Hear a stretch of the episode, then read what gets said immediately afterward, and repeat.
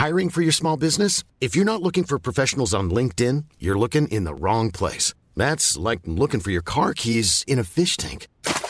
LinkedIn helps you hire professionals you can't find anywhere else, even those who aren't actively searching for a new job but might be open to the perfect role. In a given month, over 70% of LinkedIn users don't even visit other leading job sites. So start looking in the right place. With LinkedIn, you can hire professionals like a professional. Post your free job on linkedin.com slash people today. Mais euh, au bout d'un an, j'étais trop fatigué. Pourtant, j'avais réussi à avoir de l'argent. J'avais gagné de l'argent. Ma boîte, euh, il y avait sur mon compte, euh, sur mon compte ent- d'entreprise, quelques cent, plus de 100 000 euh, ou 150 000 euros sur mon compte courant. Enfin, mais tellement fatigué, j'ai dit non, j'en peux plus. Et donc j'ai décidé à ce moment-là, j'ai dit à mon administrateur judiciaire, j'en peux plus, je liquidais ma boîte. Et là, il a pas compris.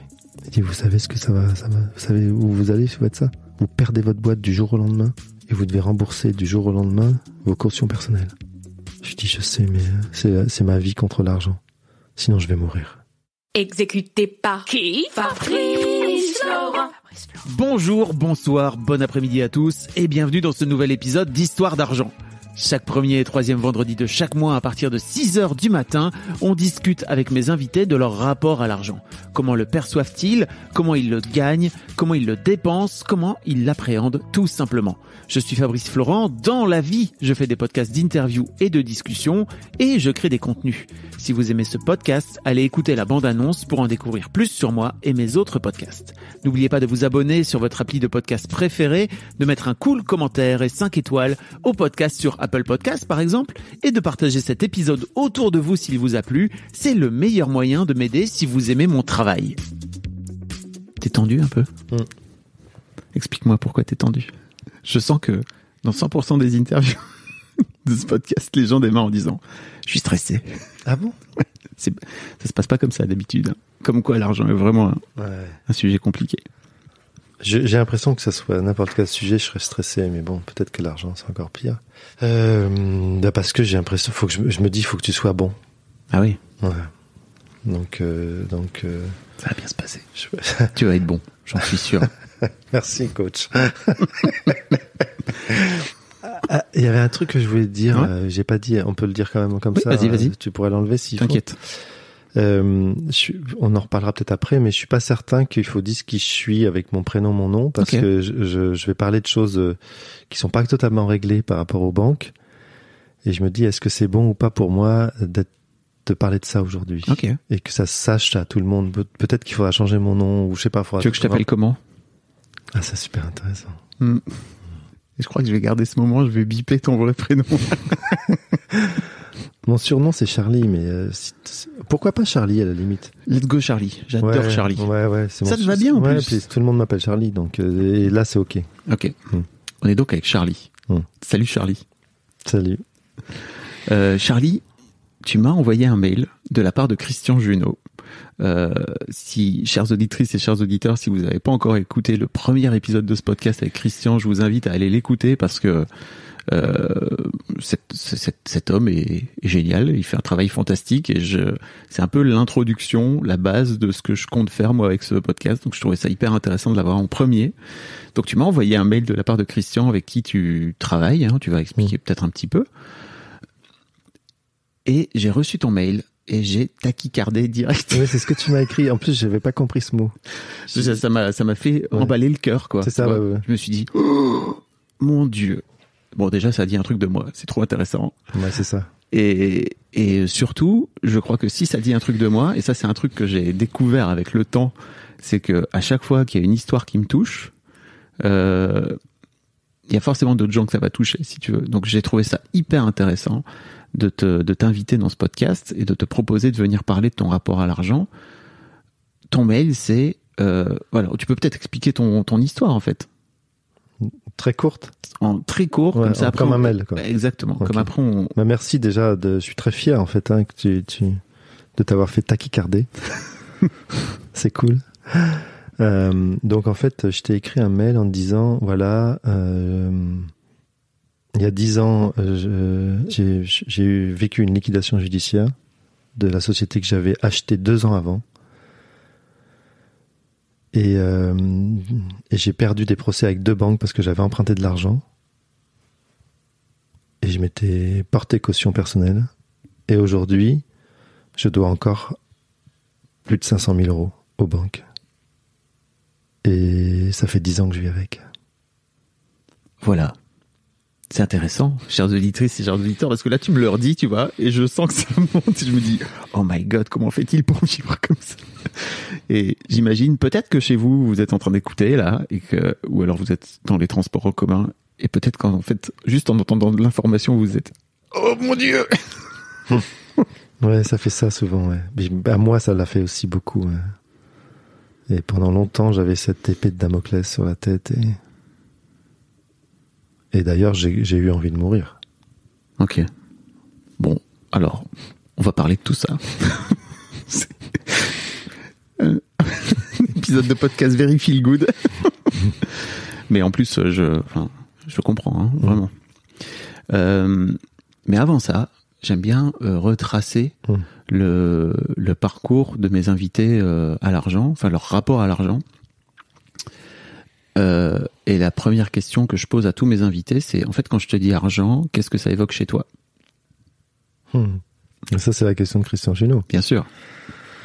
Alors, comme c'est un peu, un peu, ouais, j'ai, changé- c'est pas, ça arrive pas comme ça pour moi, mais euh, aujourd'hui, j'ai changé, en tout cas, avec ce que j'ai appris à Christian. Mais euh, je pense que quand je dis argent aujourd'hui, c'est, euh, ça reste quand même liberté. Je peux, je peux dire, je projette encore sur l'argent la liberté. Et avant que tu commences à travailler avec lui, ça, C'était l'argent, c'est sale, pourquoi c'est sale? Parce que ça corrompt. Et je me souviens que quand j'ai dit ça à Christian, il a sorti, il dit ah bon? Il a sorti des billets de sa poche, des billets de 50 euros, il les a pris comme ça devant lui, euh, en les frottant, il dit c'est pas gentil argent, tu me corromps argent, c'est pas gentil. Et là j'ai compris que j'étais à côté de la plaque. ça, je m'en souviens toute ma vie. Tu vois, il y a des choses comme ça euh, quand tu vis euh, avec des gens qui t'apprennent et qui vont réfléchir sur ce que tu es, ce que tu fais. Ça, c'est un truc. J'ai quelques. Tu sais, on a des mentors tous. Christian est sans doute un mentor pour moi par rapport à l'argent. Et quand il m'a fait ça, je dis putain, mais bien sûr, quoi. C'est évident que je j'ai ce regard sur l'argent qu'il faut que je transforme. Et ça vient de mon père, ça vient de ma famille, ça vient. J'allais t'en, j'allais t'en parler justement. C'est, est-ce que tu as un premier souvenir par rapport à l'argent? Bah bien sûr, j'en ai 15 000. Moi, j'ai l'impression d'avoir vécu depuis mon enfance dans mon rapport à l'argent. Ah ouais, à ce point-là? Ah ouais. Ah ouais. Explique. L'argent était très important pour moi. Moi, je viens d'une famille bourgeoise où il y avait de l'argent. Et d'ailleurs, Christian euh, nous pose des questions avant qu'on arrive à cette formation en nous disant euh, travaillez sur vous et puis questionnez, questionnez vos parents parce que euh, Peter Conning, son, donc son mentor, PKS, Peter Conning System, dit la façon dont vous êtes né ou que vous avez été dans votre, de votre maman ou que vous avez été euh, créé par vos parents, euh, la, manière dont eux, eux, ils, ont, ils ont un rapport à l'argent va impacter votre vie et, ou votre rapport à l'argent. Et donc j'ai questionné mes parents. Ouais. J'ai demandé à mon père à ce moment-là comment il était. Il me dit mais moi j'étais super à l'aise avec l'argent. Même j'étais, je trouvais que je gagnais trop d'argent par rapport au travail que je faisais. Je trouvais que c'était pas tout à fait juste. J'ai accepté l'argent qu'on me donnait, mais quand t'es né, j'étais totalement à l'aise avec l'argent. Donc moi, je suis, je suis né, euh, j'étais le seul garçon, j'ai quatre sœurs. Je suis au milieu. Donc je suis l'enfant chéri, je suis l'enfant attendu, je suis, Tu es l'héritier quelque part? Bah, je suis l'héritier du nom. Oui. Oui. Voilà. Euh, donc, euh, donc j'avais droit à tout en fait. Donc l'argent devait venir à moi, et c'était normal que je donne de l'argent. Et j'en ai pas assez, et donc euh, jamais assez. Et, et j'ai volé de l'argent. J'ai volé de l'argent dans les magasins. J'ai volé de l'argent quand je, je travaillais euh, dans une station-service euh, aux gens qui, à l'époque, on, on était pompistes. Ouais. Et je sais très bien tout ce que j'ai fait. Je volais vraiment de l'argent aux gens qui venaient acheter de l'essence dans la pompe à essence. Un jour, il y a un mec qui a fait tomber un billet de 100 francs à l'époque. J'ai mis mon pied dessus pour pas qu'il voit et on changeait les pompes pour faire croire que c'était l'autre voiture. Enfin, c'était dingue. On changeait, donc tu avais monté un système. Ah bah ouais, avec on tes était potes deux. Ouais, on était deux. J'ai volé de l'argent à mes parents. J'étais capable d'aller. Mes parents sont très cathos, euh, bon, avec beaucoup d'ouverture. hein. J'aime beaucoup mes parents. Ils ont plein de défauts, mais en tout cas, ils ont une belle ouverture d'esprit. Ils sont encore vivants. Ils ont 90 ans tous les deux. Et euh, on allait à la messe et euh, j'étais capable de demander euh, 50 francs à mon père à la messe. Et puis de rentrer à la maison, d'ouvrir son tiroir et de piquer, lui piquer 100 euros. Voilà, donc c'est peut-être pour ça que mon, mon ma vision aussi de l'argent, c'est c'est pas juste, c'est pas c'est pas clean, c'est pas c'est sale. Et pourquoi t'avais besoin de... Ah, T'as quel âge au fait? Je t'ai pas demandé, mais... Parce que tu dis que tes parents ont 90 ans. 57 ans. Ok. Euh, pourquoi t'avais besoin d'aller d'aller piquer de l'argent? C'était, il y avait un truc de vouloir. J'en avais jamais assez. C'était ou c'était, mais c'était pour le risque aussi, le truc de ça, ça, ça, te- Oui, ça te oui. fait un peu peur, Il y a de l'adrénaline, ouais. Quand je piquais de l'argent dans un des jeux d'enfants, euh, des, des manèges, par exemple, j'ai fait ça avec des copains. euh, Ah, je m'en souviens bien. C'était pendant que j'étais justement en station-service et il y avait un manège dans un camping. Je vivais dans un camping à ce moment-là parce que c'était l'été, on était cool. Je voulais me payer ma moto en fait. Je voulais me payer une. À l'époque, on avait pas. c'était la loi qui était passée. On n'avait pas le droit de conduire des 125 à 16 ans. C'était 80. Et je voulais m'acheter ma Suzuki 80. Et ça coûtait cher. Et mes parents m'ont dit non, tu vas pas te payer ta moto, tu travailles pour ça. Donc j'avais été travailler dans la station. Mais je vivais quand même dans ce camping avec des potes. Et dans ce camping, il y avait un manège où on mettait des pièces d'un franc. Et on a cassé le- la tirelire du manège pour récupérer les pièces d'un franc qui étaient dedans. Et c'était dans- il y avait, euh, je sais pas, peut-être 200 euros, 200 francs, j'en sais plus, je sais rien. Ouais. Mais on avait tout un système. Il y avait des mecs qui s'étaient cachés pour. Enfin voilà, j'étais un, je sais pas, j'étais un, un enfant, euh, enfin un adolescent euh, voleur. Tu voulais aller plus vite, c'est ça? Parce qu'en fait, euh, tu voulais avoir tout de suite ta moto le plus rapidement Ouais, voilà possible. ça, plus vite. Je, je, ouais, je sais pas, je sais pas. C'était compliqué, hein. mais ça, ça. J'ai jamais eu peur et pourtant euh, oh, mes parents ont compris que j'étais dans, quand même embrinqué dans une bande. C'était la bande, la bande à Charlie. J'étais embrinqué dans une bande où. C'était ta bande? Ouais, on disait la bande à Charlie, mais bon, parce que j'étais un peu leader, mais c'était Mhm. pas.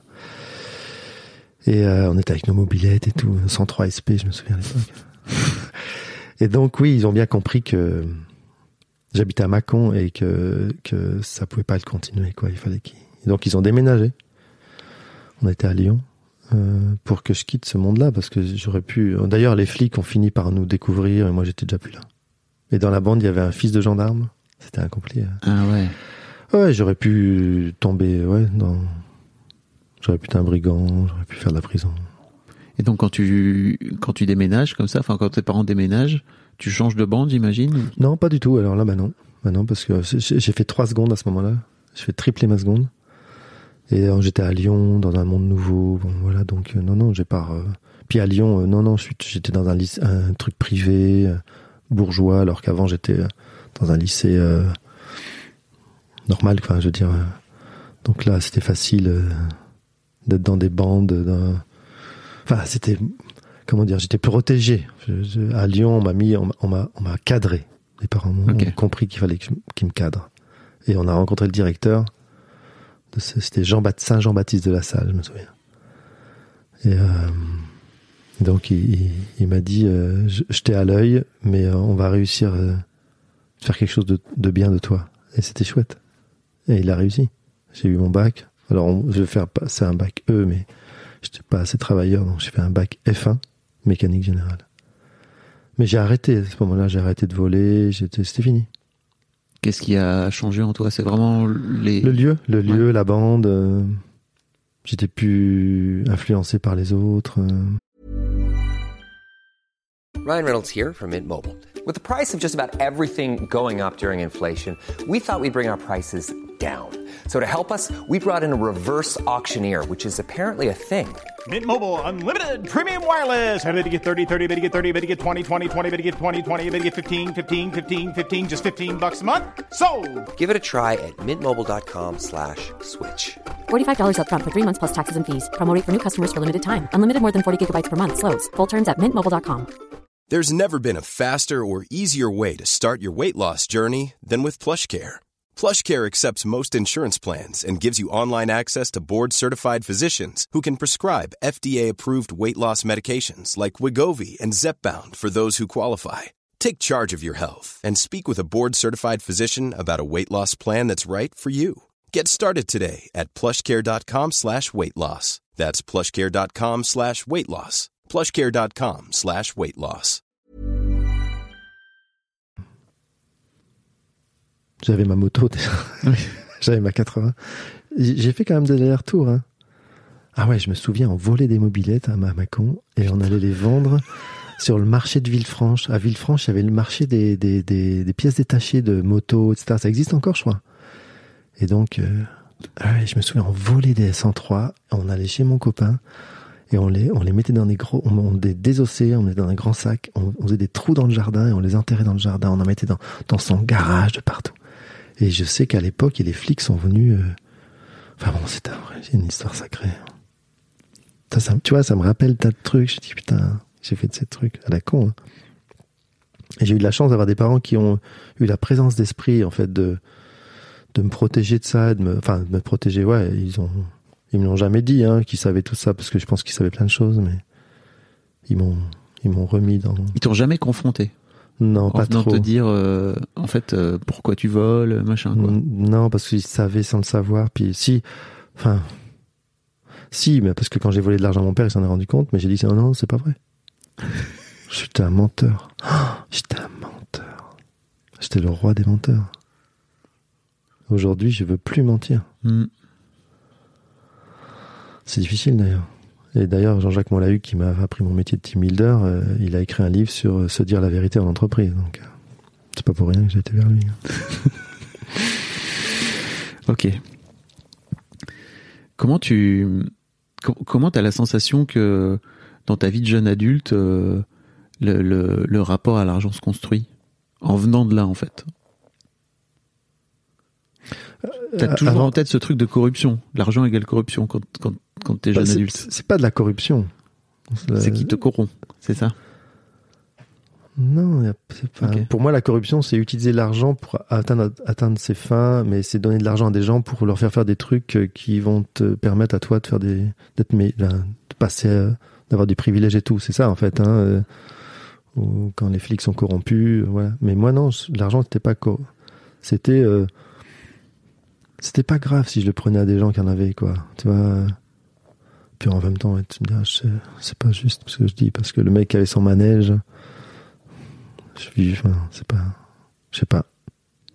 Mais ce que je veux dire quand même par rapport à l'argent sale, j'ai compris ça avec Christian Junot, c'est qu'en fait, chez mes parents, il n'y avait pas de problème d'argent, puisqu'il y en avait. J'étais une famille bourgeoise, etc. On n'était pas très riches, hein, on n'était pas des nobles, on n'avait pas des tas de biens, comme. Mais bon, on était des bourgeois. Du côté de ma mère, on s'appelle. euh, Non, je vais pas donner le nom. Oui. Mais euh, on est des nobles, déchus un peu sans argent, mais des nobles.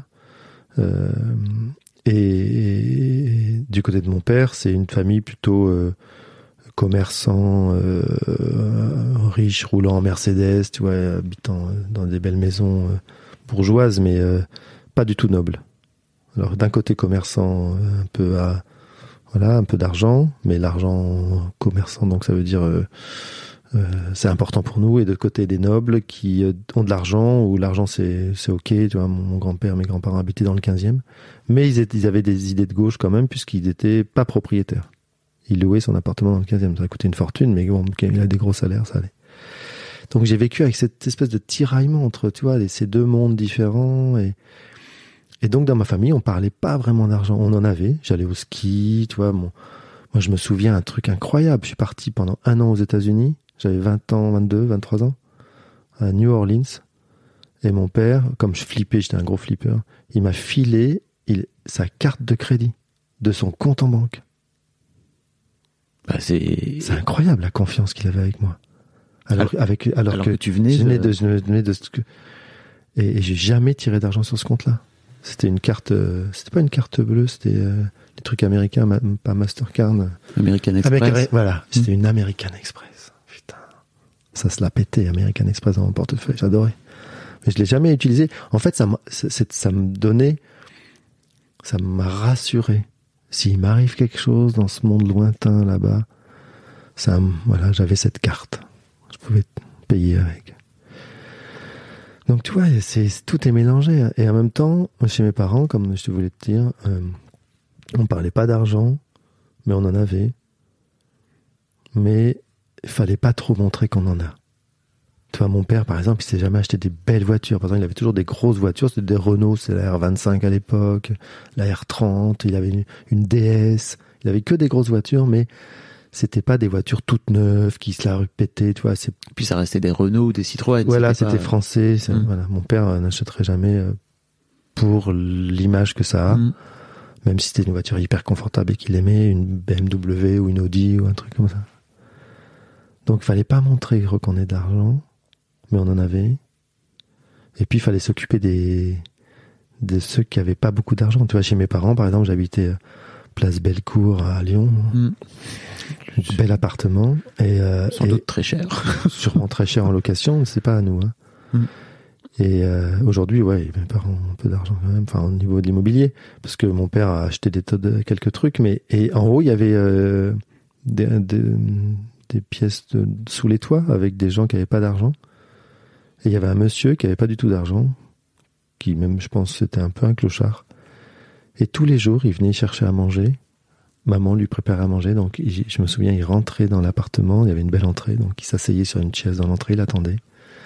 Maman lui préparait son repas et sur un plateau, il repartait avec son repas. Voilà, en fait, on a, y a ça, c'est ça dans ma famille.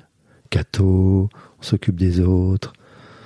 Mes parents, ont on a accueilli euh, une femme euh, cambodgienne à l'époque des Khmers rouges chez nous pendant deux ans, parce qu'elle elle, avait été recrutée dans le bureau de mon père et, et, euh, et elle avait pas de papier, donc elle a pas pu être embauchée, donc il s'est dit je vais m'occuper d'elle. Voilà, tu vois, il y a ça. On a de l'argent, on le montre pas, on est dans la charité. Ça a dû me perturber, je sais pas, il y a un truc comme ça qui, qui a fait que. Bah, je me dis en fait euh, de- de- d'être un petit con de voleur euh, à l'adolescence euh, qui va taper dans les gens qui ont pas beaucoup de sous, etc. C'est limite une forme de rébellion, quoi, dans, dans ce, dans Bah, ce cadre-là. Bah, si, parce que quand je piquais de l'argent dans la station-service, c'était des gens qui roulaient en grosse bagnole, des Allemands. Qui ah oui, ok. Donc il y avait un peu côté un, un peu un côté Robin des Bois, quoi. Non, bah oui, oui, c'est un peu. Mais c'était pour ta pomme. Ça, me- C'était ça me valorise un peu Robin des Bois. Mais t'as raison, en fait, moi j'aimais bien avoir de l'argent parce que je le partageais avec les autres. Ah ok. Il y a un moment de ma vie où quand j'ai monté ma boîte, euh, j'ai gagné beaucoup d'argent, enfin beaucoup, oui, j'ai gagné de l'argent et euh, et, je, et je le je, on- je le donnais beaucoup aux autres. Je partageais, je payais les restos, je, ça m'est égal en fait. L'argent c'était c'était aussi un moyen d'avoir de la reconnaissance, qu'on m'aime. J'ai tellement besoin qu'on m'aime. Enfin, j'avais. Je dis pas que maintenant j'aime pas qu'on m'aime, mais j'ai compris que C'était pas, ça, ça, ça donnait pas une, c'était pas forcément ta valeur intrinsèque. ouais, c'est ça. voilà. Qui valait peut-être mieux faire en sorte que tu t'aimes toi-même avant que les autres t'aiment. Peut-être c'est ça la clé. Ouais, enfin, j'ai pas mal d'idées là-dessus, mais Ok. je pense que en effet, euh, Mais on peut en parler si tu en veux. tout hein. cas, il faut être centré pour moi, c'est Mm. important. Moi, j'aime beaucoup Jean-Marie Muller. Jean-Marie Muller, il est mort il y a quelques mois. Euh, c'est un philosophe, euh, ami de mon père, qui a créé le MAN, le mouvement alternatif de non-violence, qui a écrit euh, des bouquins sur la non-violence, notamment le dictionnaire de la non-violence. Et j'aime beaucoup cet homme. J'ai rencontré deux fois, je crois seulement. Parce que dans notre monde aujourd'hui de développement personnel, on dit, et encore, j'ai encore lu des trucs il y a pas longtemps sur, euh, faut d'abord s'occuper de soi, faut d'abord s'aimer, faut d'abord être centré sur soi pour pouvoir ensuite donner aux autres, être attentif. Et en fait, ça, ça renforce cette idée de société auto-centrée, Ah oui. individualiste. Et lui, il dit, mais je je vais employer un gros mot, mais il dit pas ça, mais moi je le pense. Fuck le développement personnel, quoi. Pourtant, j'y suis hein, dedans, mais Oui, t'es coach, hein. je sais pas Voilà. si on l'a précisé. Mais... et donc euh, euh, je pense que il a raison parce qu'il dit, mais et pourquoi on pourrait pas se développer personnellement en s'occupant des autres Pourquoi il faut absolument d'abord faire de son sport, machin, truc, bien manger soi-même? On peut aussi être avec les autres, s'occuper des autres et, se faire du bien soi-même. Donc, euh, tu vois, de dire d'abord m'occuper de moi, d'abord être bien. Oui, c'est sûr, je suis super, super mal dans ma tête, à côté de la plaque complètement, ou malade, ou quoi que ce soit. Oui, mais là, on parle pas de ça. On parle de je suis ok, je suis pas malade, je suis à peu près bien dans ma tête. pourquoi il faut d'abord que je m'occupe de moi pour bien m'occuper des autres? Pour moi, la, toute la clé, et j'ai pas mal bossé dessus ces derniers mois, tu vois, c'est plutôt de se dire pourquoi est-ce que tu vas t'occuper des autres? Dans quel but? Qu'est-ce qui vient de toi à ce moment-là quand tu vas t'occuper des Mm. autres? Est-ce que tu le fais vraiment pour les autres ou alors est-ce que tu le fais avant tout pour ta pomme? Et C'est- en fait, c'est une bonne ça- question. Tu vois, tout dépend d'où se trouve le, se trouve le curseur. curseur à ce moment-là, quoi, tu vois. Et c'est là que j'ai- appris à écrire son Juno, que j'ai fait un pas supplémentaire. Et merci Christian, parce qu'il parle de curseur et j'adore. Parce que quand euh, c'est PKS, hein, c'est enfin, c'est Peter Cunning, il dit euh, on n'est ni tout blanc ni tout noir. Et j'aime bien cette image de dire euh, notre, notre vie c'est comme dans un bus. En fait, on, on a un peu de tout dans le bus. Et euh, si à un moment donné le radin il prend le, le, le volant parce que c'est bon pour toi, c'est ok. Et un coup c'est le généreux, c'est ok. Le seul problème, c'est fais gaffe qu'il n'y en ait pas un seul qui garde le volant. Et je trouve ça beau. J'aime beaucoup. Parce que ça, ça, max, ça me donne la- l'acceptation de qui je suis pleinement. Et que quand euh, je suis voleur, parfois c'est bien. Quand je suis tricheur, parfois c'est bien. Alors, quand je suis menteur, parfois c'est bien. Alors que jusqu'à maintenant, je voulais plus être voleur, plus menteur, plus tout ça. Alors que je le suis. Donc je me battais sur quelque chose qui était, qui existait dans mon bus mais je lui donnais jamais plus jamais le volant. Et en fait, parfois, c'est bien d'être un tricheur. Parce que j'imagine que, que les gens qui ont protégé des, des juifs à l'époque et qui trichaient et qui mentaient aux, aux Allemands en disant non, non, j'ai personne chez moi, c'était bien pour. Donc, parfois, c'est bien d'être tricheur, menteur, voleur. Et comme tu dis, il faut savoir pourquoi on le fait. Merci pour ça. C'est, c'est- très inspirant. C'est Christian. Oui. Peter Cunning. Parlons de, bah, parlons de ta boîte en fait, si tu veux, tu vois, pour euh, Laquelle? bah, je, je sais pas en fait, euh, parce que je connais rien de toi. Mm. Donc, euh, est-ce que tu as la sensation que, en fait, à quel moment euh, ton rapport à l'argent, il se construit aussi autour de la création de tes entreprises Mm. ou, ou ton activité professionnelle Ouais, quoi. très bien, bonne question, merci. C'est exactement ça en fait, parce que j'ai travaillé, enfin j'ai fait quand même des études un peu de commerce et euh, des études tech de co. Enfin bon, voilà, j'ai fait de. la- Et puis j'ai été embauché dans une boîte de transport international à, à Lille où j'ai vendu du transport avec ma petite AX et mon costume trois pièces et j'étais plutôt bon. Et c'était dur, mais ça me faisait chier. Je suis resté un an dans cette boîte, je suis parti parce que j'avais un copain qui était informaticien et qui avait euh, euh, arrêté son job pour euh, vendre des piscines. Je sais pas si je peux mettre la, la marque, c'est pas très important. Non, c'est pas très grave. Et, et donc, il m'a appelé en me disant si j'ai besoin d'aide, etc. Et donc, j'avais 25, 26 ans à l'époque. Je dis, ok, j'arrive à habiter à Annecy. Moi, j'étais à Lille, j'ai tout largué. Je suis venu avec lui, il m'a appris le métier en peu de temps. Bon, maintenant, avec le recul, je me dis, il exagère quand même, parce qu'on a fait quand même des trucs. Et donc, j'ai appris à construire des piscines, j'ai appris à... On a fait des trucs. enfin, Non, on a fait soit des- dis trop, soit non, pas mais quand je dis on a fait des trucs, c'est c'est que c'était un fou, quoi. Je veux dire, euh, quand tu limite, on posait des liners. Enfin, liner, c'est l'étanchéité dans une piscine, en laissant le moteur de la voiture allumé tellement on allait vite. Ok. Prenez pas le temps. Non, à fond. On bossait C'est la nuit. La productivité avant tout. Ouais, puis on voilà, on était à fond et on gagnait beau, enfin, on, on gagnait de l'argent. Et je me dis, moi, je veux faire ça, quoi. Il y a de l'adrénaline, c'est sympa, il y a de la technique. On vend un rêve parce que quand tu vas chez des gens, tu vends du rêve, quoi. Tu vends une piscine, les gens, c'est c'est un rêve depuis longtemps qu'ils ont, toi. Tu vends pas. euh. Et donc j'ai j'ai j'ai j'ai récupéré, enfin j'ai pris une agence à Grenoble pour euh, de la marque, donc je dis pas, mais euh, les gens, je pense qu'il y en a plein qui vont comprendre. Et, euh, et j'ai été euh, chef d'a- enfin, chef d'agence. euh, voilà, j'étais mon propre patron à 26 ans. Et euh, je me Mais donc sou- c'était quoi? C'était une franchise, c'est ça? C'était à une concession, mais à l'époque, c'était pas des concessions parce que j'avais pas les moyens. Et euh, j'étais donc agent commercial pour euh, la concession de, de cette. Enfin, ils avaient créé des concessions pour créer absolument parce qu'il y avait une telle demande de piscine. hein, C'était en 92, telle demande qu'ils n'arrivaient pas à trouver des concessionnaires qui étaient prêts à investir. Donc, ils investissaient eux avec un petit bungalow, une piscine au bord de la route, et euh, et donc, euh, ils cherchaient des agents co. Et moi, j'ai pris l'agence de Grenoble. Et c'est là que j'ai, pour répondre à ta question, C'est là que j'ai compris, je me souviens de, de toute ma vie, je me souviens, c'était le 3 ou 4 janvier 1992. Je rentre dans mon bungalow et je dis maintenant mon pote, c'est toi qui vas gagner ton argent. Tu dépends de plus personne d'autre, tu dépends que de toi. Ça m'a fait flipper. Hein. Mais c'est là que j'ai compris que c'était bon pour moi. J'avais pas, j'avais pas envie de dépendre des autres ou d'un patron ou d'une structure. Et donc j'ai vendu, j'ai vendu, j'ai très bien vendu au particulier. Et il y a des fois où je me sentais voleur. Et euh, je pense qu'à l'époque, j'avais déjà, merci Christian de m'avoir reconnecté avec ça, parce que, en fait, euh, je pense que j'ai jamais été voleur quand je vendais des piscines, parce que j'ai jamais forcé qui que ce soit à acheter une piscine. Et tu te sentais voleur dans le sens où tu trouvais que c'était cher, c'est ça? Ouais, où je dis, putain, franchement, des fois j'arrivais dans des maisons, les gens ils n'avaient pas de meubles ou à peine, où tu voyais que c'était que du bling bling. Ils voulaient leur piscine dans leur euh, jardin pour être bling bling. Mais c'est pas mon problème.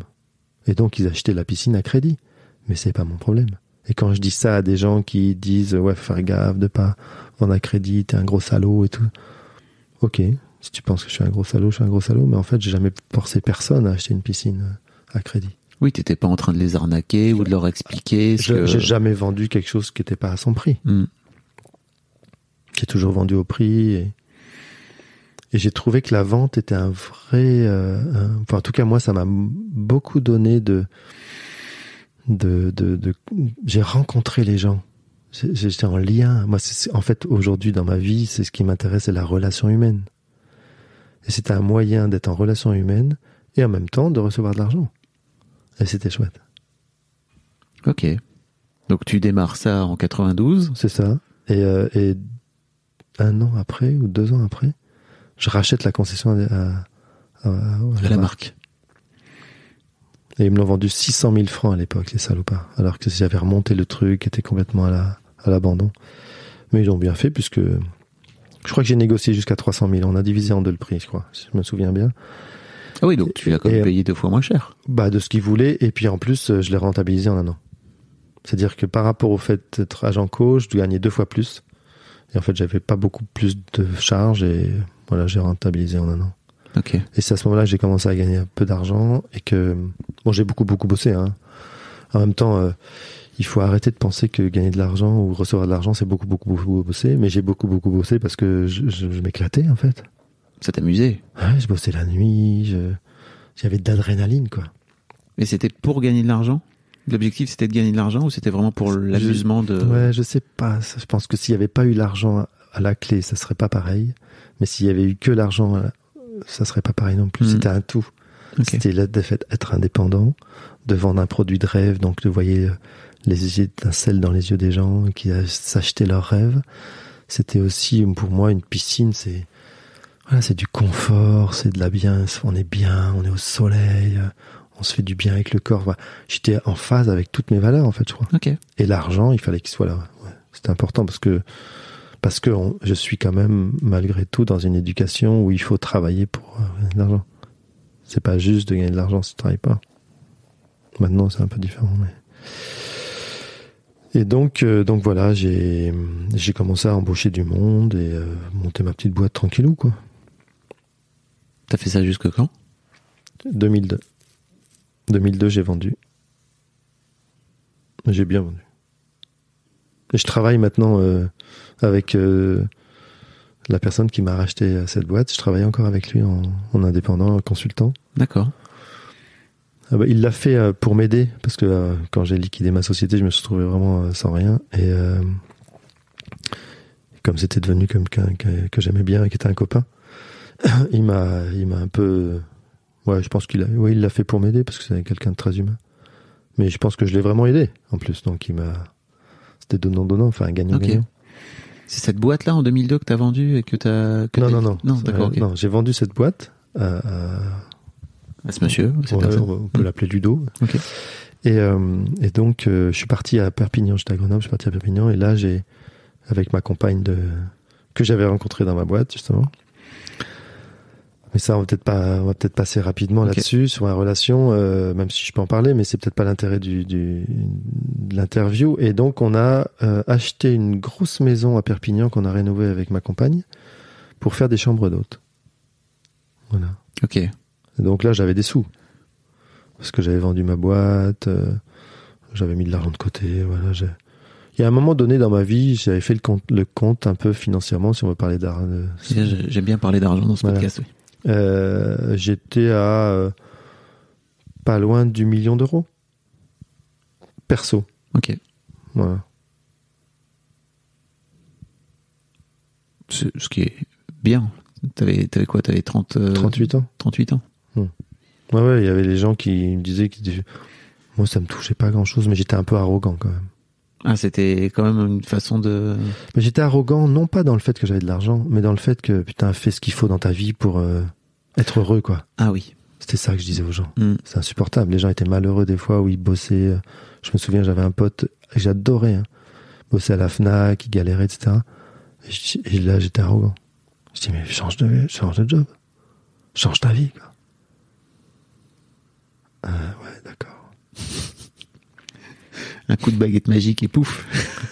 Oui, et puis voilà, c'est ça. C'était tout ma. En fait, dans ma vie, j'ai quasiment tout réussi, tout le temps. Tout ce que je faisais, ça marchait, pratiquement. Puis j'étais un hyper positif, beaucoup dans le déni. Je supportais pas la maladie, ni la pauvreté. Voilà, toutes ces choses-là qui étaient négatives, je les voyais pas ou j'avais pas envie de les voir. Donc Bah, forc- forcément, à un moment donné, ça, Ça te pète à la gueule. bah, ça m'a pété à la gueule. Ça vient un peu de ton éducation catho, tu crois, ce déni là Je sais pas. Enfin, moi, je viens de là. Et je sais que c'est le genre de truc où on n'en parle pas, quoi, tu vois. Il y a un peu ce truc de, il faut pas parler des choses qui font chier dans la Peut-être. culture, tu vois. Alors, euh, où on se positionne chez mes parents, on se positionnait un peu au-dessus de tout le monde, en fait, inconsciemment. hein, je pense aujourd'hui, il faudrait que je pose la question à mes parents, mais enfin, ils sont un peu vieux, même s'ils ont toute leur tête et tout ça, c'est génial, mais est-ce qu'il y avait cette conscience-là? Tu sais, quand tu es dans la charité, tu es toujours au-dessus des gens à qui tu donnes la charité. Bien sûr. Est-ce que toi, t'accepterais qu'on te donne la charité?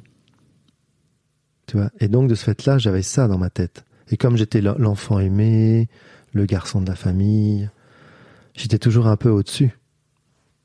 On revient toujours à pourquoi tu fais les choses, pourquoi Ouais. t'aides les gens, quoi. Et en fait, euh, et en fait, je pense que j'avais ce regard sur les gens où je me mettais un peu. C'est pour ça que je dis j'étais arrogant. Et parce que je les regardais un peu du d'en haut.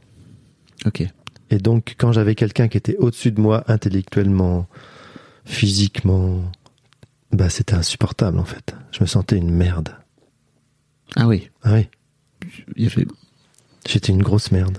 Donc il fallait que je les, je les fuis ces gens-là, Ah. au lieu de penser qu'ils allaient me tirer vers le haut. Ou alors c'était un modèle. Oui, et donc, de ce fait-là, il n'y avait et donc à ce moment-là, j'étais en adulation devant eux, en disant Ah, t'es trop bien. Et d'ailleurs, pendant longtemps, et c'est ce qu'on m'a souvent reproché, Ah, de toute façon, dès que tu rencontres quelqu'un, toi, il est génial, il est super, il est magnifique. Euh, C'était comme quand je tombais amoureux, c'était toujours à chaque fois, c'était l'amour de ma vie. C'était parce qu'il fallait que je sois euh, toujours dans une, une dynamique de Ah, il est magnifique, il est grand, il est super, je veux être comme lui. Ou alors, euh, non, non, mais attends, de toute façon, c'est même pas la peine. Il est trop fort, trop puissant, trop intelligent. J'arrive, jamais, jamais, j'arriverai à ça. Son niveau, euh, vaut mieux que je le fuis. Ok. Très intéressant. hein. Quel écho. Ah, les goûts. Hmm. 2002, donc? Maison d'hôte. Ouais, grosse maison d'hôte, rénovation. euh, là, je pense que c'était une année extraordinaire pour moi parce que j'ai envie de dire, j'ai pas travaillé pendant cette, pendant un an. Mais si, en fait, parce que j'ai rénové cette maison. On avait un couple d'amis qui est venu habiter dans cette maison avec nous et qui étaient euh, des vrais professionnels. Et moi, je les ai aidés. J'ai appris à poser du carrelage, du placo, euh, à peindre, etc. Et donc, c'était une année géniale aussi parce qu'on a, j'ai fait trois voyages. On est parti trois fois avec ma compagne en voyage. Et ça a été, euh, j'ai envie de dire, euh, si je pouvais vivre, à l'époque, je disais, Ah, si je pouvais vivre comme ça toute ma vie, ça serait génial. Mais en fait, c'était un fantasme, hein, je pense. euh. À l'époque, juste avant de partir, j'avais lu un livre d'Anthony Robbins. Je sais pas si tu connais. Oui. Qui est Ouais. un peu le gourou de. Voilà. Et, et j'étais complètement sous influence. J'avais écrit la vie que je voulais mener, je lui avais écrit la, tout. Et j'étais sur, sur ce nuage, tu vois. Je pense que dans ma vie, j'étais un, garçon très naïf. En même temps, j'ai- j'aime la naïveté, hein, je la rejette pas du tout, au contraire aujourd'hui. J'aime les gens naïfs. Mais d'une naïveté euh, tellement énorme que je voulais que, euh, à la limite, euh, je puisse réaliser des rêves irréalisables. Style, je veux devenir une femme, je vais devenir une femme. Style, je vais gagner. euh, alors bon, on va parler d'argent et là c'est différent, mais euh, je vais pas, pas, parler d'argent. Euh, je veux avoir un enfant, je veux avoir un enfant. En fait, tout était possible dans ma tête et Anthony Robbins m'a aidé à penser que tout était possible. Et c'est là qu'il y a une erreur en fait. Il faut faire gaffe. Tout n'est pas possible. Et il y a aussi, je pense, chez Anthony Robbins, un truc qu'il oublie complètement ou qu'il n'a pas du tout. C'est la part spirituelle. Et moi, j'ai appris, j'ai découvert ma spiritualité grâce à mes parents. hein. Je, je suis plus catho maintenant, je suis bouddhiste, mais la spiritualité, il y a une force énorme et a beaucoup de place dans ma vie aujourd'hui. Et l'intuition, etc. Mais euh, le rêve, c'est très important. Mais à un moment donné, quand tu penses que tu vas réaliser tes rêves d'une manière arrogante, ça marche pas. Donc pendant ce- cette année où j'étais euh, dans cette vie euh, assez extraordinaire, hein, belle maison, piscine, euh, au milieu de la forêt, le paradis, parce qu'on a fait une maison d'hôte, donc les gens venaient chez nous pour être en vacances. Ben, je me suis dit, c'est comme ça que j'ai envie de vivre toute ma vie. Quoi. Et C'est puis, c'est cool, non? Ouais, c'était Ouais. cool. Ouais, c'était chouette. Sauf qu'en fait, c'était pas ma vraie vie. Premièrement, j'ai pas réussi à avoir d'enfants avec euh, la compagne avec qui j'étais. J'ai eu deux enfants avec une autre femme, hein, donc je suis ravi à ce niveau-là. Je suis comblé, j'ai deux enfants magnifiques. Mais euh, j'ai pas eu d'enfants avec elle. C'était un projet de couple, c'est ça Ouais, ben oui, elle a pas, elle a pas réussi à avoir d'enfants. Enfin, vous, vous avez nous n'avons pas réussi. mais C'était, enfin, a priori, c'est parce que elle avait un, un problème. Ok. Mais, euh, mais je jette pas du tout la pierre. hein. Non, je non, suis non. responsable aussi. Euh, et en fait, je pense que j'avais, j'avais construit ce monde un peu superficiel. C'est-à-dire que, ok, donc. C'était euh, pas complètement m- mon choix, en fait. Ah ouais? C'était un choix, mais, mais sous influence d'Anthony Robbins, sous une espèce d'influence sociétale. Faut que tu arrives, ah, faut que tu sois propriétaire, faut que. Tu vois, pendant longtemps, j'ai été comme ça. Il faut que. Tu dois. C'est un modèle. D'ailleurs, il y a beaucoup de gens qui me regardaient avec des yeux comme si j'étais un modèle, donc ça, me- ça m'allait. Ah oui. Ok. Tu vois, je m'étais acheté une Jeep Willis, euh, j'allais dans les pistes avec ma Jeep, j'avais une moto, j'avais. Mais mais c'était un truc qui était important pour toi de posséder, c'est ça, à ce moment-là euh, et jamais pas- acheté. Jamais acheté, mais, euh, mais j'ai jamais, euh, j'ai jamais été au-dessus de mes moyens. C'est ça qui est bien.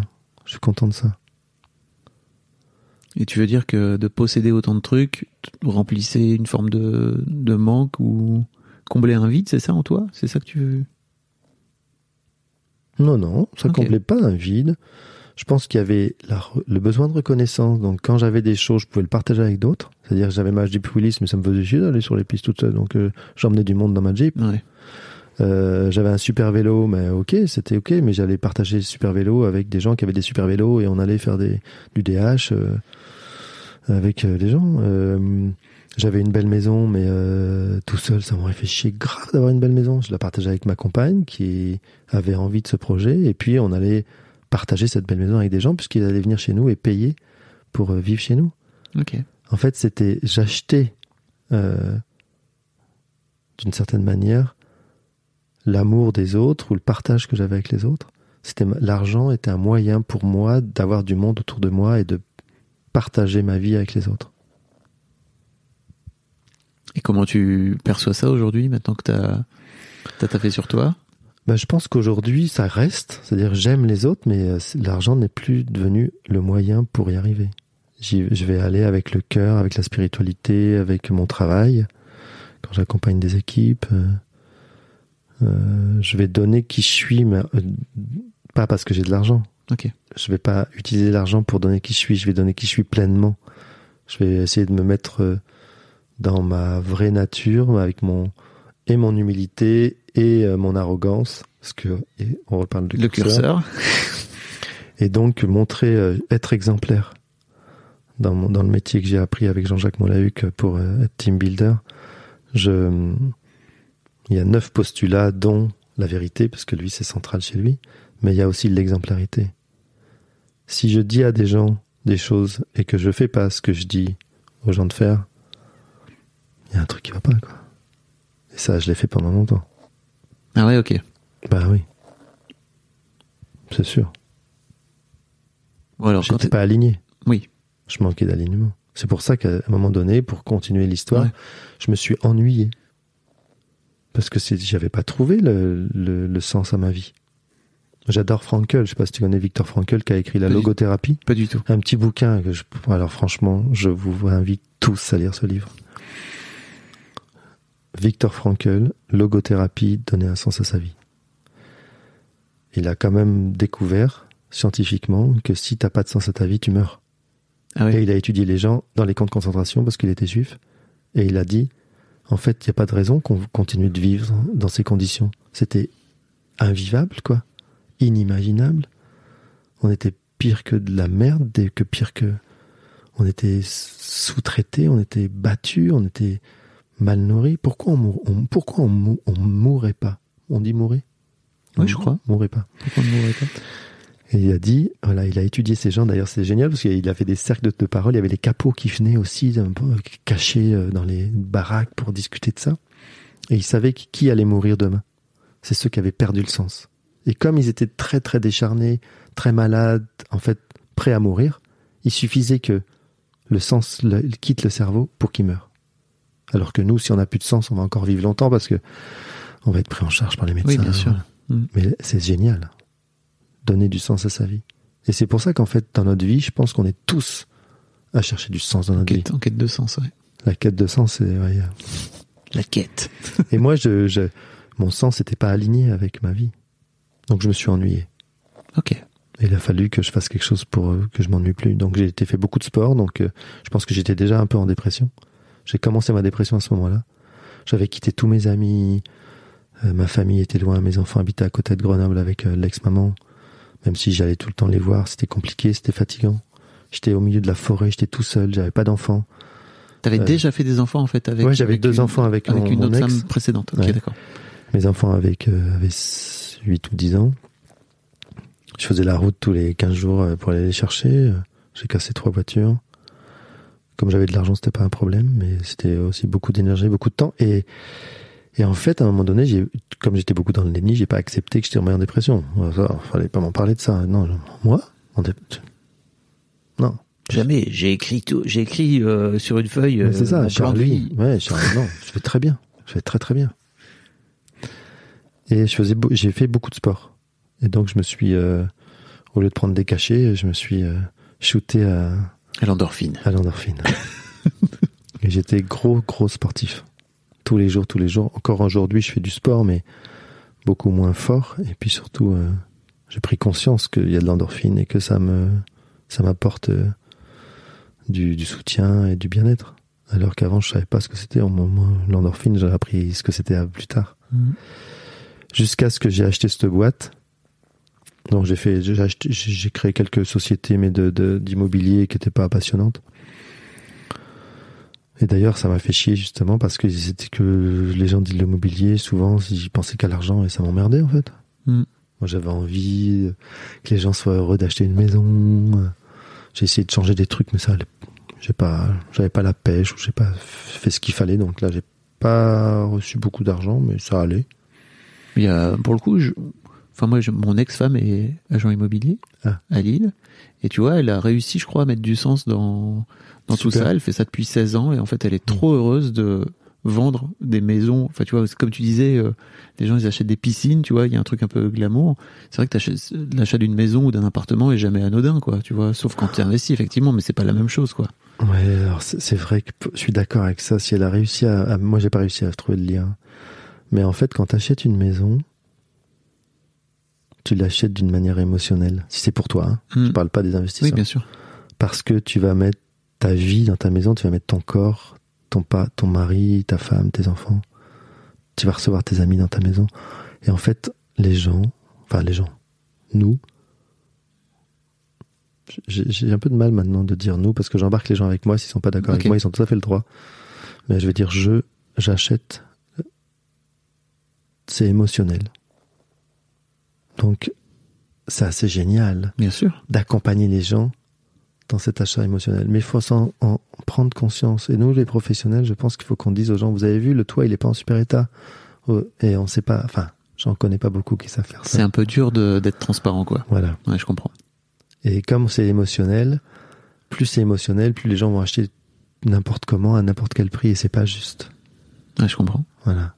Donc si t'as ton ex, c'est ton ex, tu disais? Ouais, mon ex-femme. Elle a trouvé Bah, et puis, cet alignement et qu'elle est pleine, ok trans- avec pleine transparence Super. en fait tu vois parce C'est que magnifique. elle est un peu ce truc très vertueux je trouve et qu'elle a fait d'entrée de en fait euh, je suis là pour le long terme et donc en gros je vais vendre euh, une maison à des gens qui vont peut-être me la donner à vendre dans quelques années dans 6, 5 6 7 8 ans tu vois donc euh, faut pas que je les bullshit quoi tu vois faut pas que je leur raconte de, de la merde donc euh, et je trouve que c'est hyper euh, c'est hyper inspirant la façon dont elle l'a fait Mhm. euh, par rapport à effectivement d'autres agents immobiliers que tu peux croiser euh, dans, dans ta vie de toute façon t'entends tellement de gens qui disent que les agents immobiliers sont des sont des escrocs etc et Ce qui est bah, faux, ce qui est faux en fait. c'est un poil de mettre tout le monde dans le même panier Ouais, quoi tu vois puis C'est pas- c'est pas des escrocs, je crois qu'en fait, moi, ce que j'ai pas aimé, c'est toujours parce que j'avais un gros besoin de reconnaissance. Et en fait, les gens qui achètent des maisons, et je comprends très bien, hein, moi le premier, j'ai pas envie de payer une commission à quelqu'un qui va me trouver une maison alors je peux la trouver tout seul. exactement Donc en fait, t'es entre le marteau et l'enclume parce que les gens qui vendent leur maison, ils se disent ah,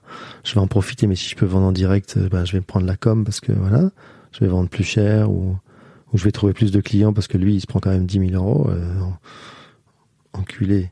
Parce Oui. que c'est ça. Hein. bien sûr il y a un côté Euh, il y a des gens il va qui gagner beaucoup d'argent il y a des gens qui sont là dedans c'est clair Voilà. Et puis les acheteurs, ils disent ah, putain si je pouvais chanter le, le mec, ça serait cool. Donc en fait, c'est insupportable ce Mm. sentiment. Ouais, je comprends Tu fais un métier, t'es pas reconnu. Si on peut te chanter, si on peut pas, si on peut ne pas t'utiliser, tant mieux quoi. Bah non, merde, j'ai pas envie de faire ce métier. ok donc t'as fini par acheter cette boîte cette fameuse boîte ça et en fait, par mon métier, j'ai rencontré un gars qui a bien compris qui j'étais, dans quel état j'étais, et qui m'a bien manipulé. Parce que je dis, il n'y a jamais de manipuleux, manipulateur sans manipuler, et j'étais manipulable. Et donc, il, est, il m'a, il m'a chopé, quoi. Et il a mis deux ans à vendre sa boîte. Il me l'a très bien vendu. Parce qu'il a même réussi à me doubler le prix d'achat, de vente, entre la première fois où il m'a vu et quand, je, je- quand j'ai acheté la boîte. Ah ouais. C'était 150 000 euros, je l'ai acheté 350 000 euros. Ou 300 000 euros, je sais plus. Et euh, voilà. Et c'était une très belle boîte de piscine de Perpignan. Donc t'étais reparti dans les piscines donc Ouais. Et j'avais dit pourtant que je, vends- je, je, je, je recommencerai plus jamais de ma vie. Et là, encore l'ego à fond, la dépression là-dessus, euh, inconsciente et refusée. Attends, excuse-moi, juste pour parler de dépression avant d'aller là-dedans, mais tu, tu- vas pas, t'es pas suivi par un psy à l'époque, c'est Ah, non. ou une psy, ok. C'est quoi un psy? Ça sert à quoi T'es con quoi C'est pour, c'est pour ceux qui sont malades Ouais. C'est terrible. terrible. Mais bon, euh, bien sûr. Puis il y a un côté. Tu sais, j'ai un autre podcast où je fais parler des mecs de, de masculinité. Mm. Souvent, les mecs, ils veulent pas trop demander de l'aide. Il y a un peu ce truc aussi de. Ah ouais. Je vais m'en sortir tout seul, je suis un bonhomme. Alors, c'est très intéressant ça parce que je, une de mes forces, et c'est ça qui m'a sauvé la vie, c'est que je sais demander de l'aide. Je sais appeler au secours parce que je suis un enfant aimé, que j'étais central dans la famille et que j'étais important, enfin, que je savais dire euh, aidez-moi. Mais en revanche, là, sur cette histoire de dépression, comme t'as pas, Ah non, mais j'ai pas, j'ai pas. pas capté que. Moi, j'étais capable de demander de l'aide à n'importe qui, mais là, j'avais pas demandé de l'aide sur quelque chose, j'avais pas du tout conscience qu'il fallait que j'ai de l'aide. Ok, ok. Donc dépression, machin, tu vends, t'achètes. En fait, j'étais, mais c'est maintenant que je comprends que j'étais déjà en dépression. Hein. C'est- un regard en arrière sur ma vie. À l'époque, pas du tout. Je rencontre ce mec par rapport à une maison, une très très belle maison que je vends. Il y a un problème de piscine, donc je, je veux régler ce problème pour ses clients que j'aimais beaucoup. hein. Euh, et donc je rencontre ce mec parce que c'est la plus belle boîte de, de Perpignan. Et et il, manipule. Alors, je vais pas rentrer dans le détail, mais en fait, il fait tout ce qu'il faut pour me faire croire qu'il est malade, que ça va pas bien, que il cherche quelqu'un pour acheter sa boîte, blablabla. blablabla. Ok. Et puis moi, en fait, je joue euh, le petit, euh, le petit coq, le petit arrogant. Ouais, bah si tu veux vendre ta boîte, il va falloir que tu t'alignes, machin, on va discuter. nanana. Ok. En fait, il était bien plus fort que moi. J'ai rencontré mon, mon, mon- Je pense que là, il y a, il y a l'univers qui m'a dit bon, Charlie, il faut que tu t'occupes, faut que ça, ça va pas ta vie. Et, et c'est mon problème. D'ailleurs, dans ma vie, je vois bien, c'est qu'il faut des chocs terribles. Faut, il faut qu'il y ait de la violence pour que je comprenne les choses. Ça me fait chier. Hein. Encore dernièrement, je me suis fait mal physiquement. C'est le cas de beaucoup de gens. hein. Le confinement, je l'ai refusé complètement. Je me suis cassé une côte en, en courant, quoi. Parce qu'on m'a dit, faut que tu restes chez toi. Je dis, oh, moi, je rester chez moi. moi. J'accepte pas le confinement.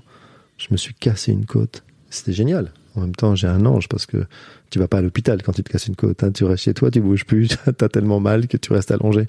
Voilà. C'est, c'est ça qu'on m'envoie tout le temps. Mais là, on m'a envoyé un mec qui m'a tué, quoi. Et il m'a vendu sa boîte.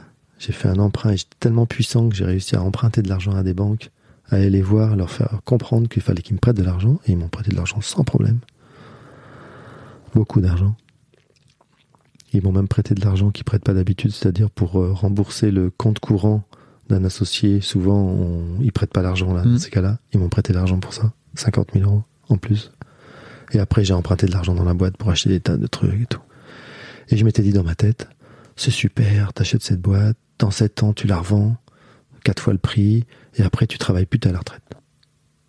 Projection once again. Ah, c'est ça. C'était génial. J'allais être riche dans 7 ans. J'avais euh, à l'époque euh, 40 ans, je crois, un truc comme ça. Et euh, crise de quarantaine. Et je me dis, euh, retraite à 47 ans. Je voulais, avoir, je voulais euh, dans ma tête, être, ne plus travailler à 50 ans. Ok. C'est intéressant. hein. Je pense que cet épisode sera sorti au moment euh, où vous écouterez celui-ci, mais je vous invite à aller écouter l'épisode avec Sébastien qui a vendu sa boîte. Euh, il m'a pas donné la somme exacte parce qu'il peut pas, mais une somme à huit chiffres, donc il est très riche. Euh, et lui, son objectif, c'était avant 40 ans. Et il a vendu sa boîte à 39. C'est- intéressant de voir la façon dont il gère ça maintenant qu'il a tout cet argent. C'est vraiment l'épisode, je trouve, est, est fascinant. Il est en plein dedans, hein, mais c'est Mm. intéressant. Bon bref, je fais une petite, euh, petite promo pour, pour un épisode. Mm. Ok, donc euh, t'empruntes tout cet argent. Voilà, et puis, euh, mais en fait, je, veux, je veux raconter un truc qui, qui m'a qui m'a fait comprendre que je m'étais fait manipuler. Et c'est là aussi que j'ai dit, c'est la fin du monde, enfin, il faut que je me batte. C'est quand je suis rentré dans cette boîte, le jour où j'ai enfin, j'ai acheté cette boîte, j'ai trouvé un avocat à la con, enfin, j'ai tout fait pour me casser la gueule. Je rentre pas trop dans les détails, mais sauf si tu me poseras des questions, mais ce que je veux raconter, c'est, j'arrive dans cette boîte le matin où j'avais acheté quelques jours avant, ou la veille, je crois. Signer les papiers, donner l'argent. J'arrive dans cette boîte, la secrétaire m'accueille, dit bonjour monsieur, je dis bonjour, elle me dit vous êtes qui? Je suis votre nouveau, enfin, je suis le nouveau propriétaire. Elle me regarde, elle dit quoi? Il l'avait dit à personne. Il l'avait dit à personne. Putain. Elle, elle me, elle- je dis monsieur machin est là, elle me dit oui, il est dans son bureau, je vais dans son bureau, il m'attendait, c'était tout nickel. Il se lève, il me tend la main, il me dit bonjour. Il me dit, il me tend des clés et il me dit tenez, ça c'est à vous maintenant. Et moi, euh, je dis bah vous allez quand même montrer que- quelle clé ouvre quelle porte. En déconnant, tu vois. Et il me dit euh, vous allez le trouver tout seul, c'est le jeu. Oh putain. Et là, je suis dit, t'es mort. T'es mort. Et ça a été la descente aux enfers. Parce que je me suis trouvé tout seul dans une boîte que je connaissais pas, avec des gens qui étaient pas du tout au courant. On a fait un rendez-vous avec tous les ouvriers. euh, il m'a descendu devant les ouvriers comme une grosse merde. Il m'a humilié. Et moi, c'est mon problématique, c'est l'humiliation. Et là, j'ai senti la dépression qui me gagnait. Parce qu'en plus, j'ai arrêté de faire du sport. Parce que j'avais plus le temps. J'ai bossé 17, 18 heures par jour. Je roulais à tombeau ouvert avec mes bagnoles. c'était euh, waouh. Et j'ai mis trois mois pour exploser en vol. Au bout de trois mois, j'ai euh, fait un burn-out. Mais le vrai burn-out, c'est-à-dire euh, incapable de prendre une voiture, Tu te incapable lèves de plus. Tu te lèves plus. T'as peur de tout le monde. Je me souviens que ma compagne elle s'approchait de moi. Je lui dis t'approches pas de moi. J'avais peur d'elle. J'avais peur de mes employés.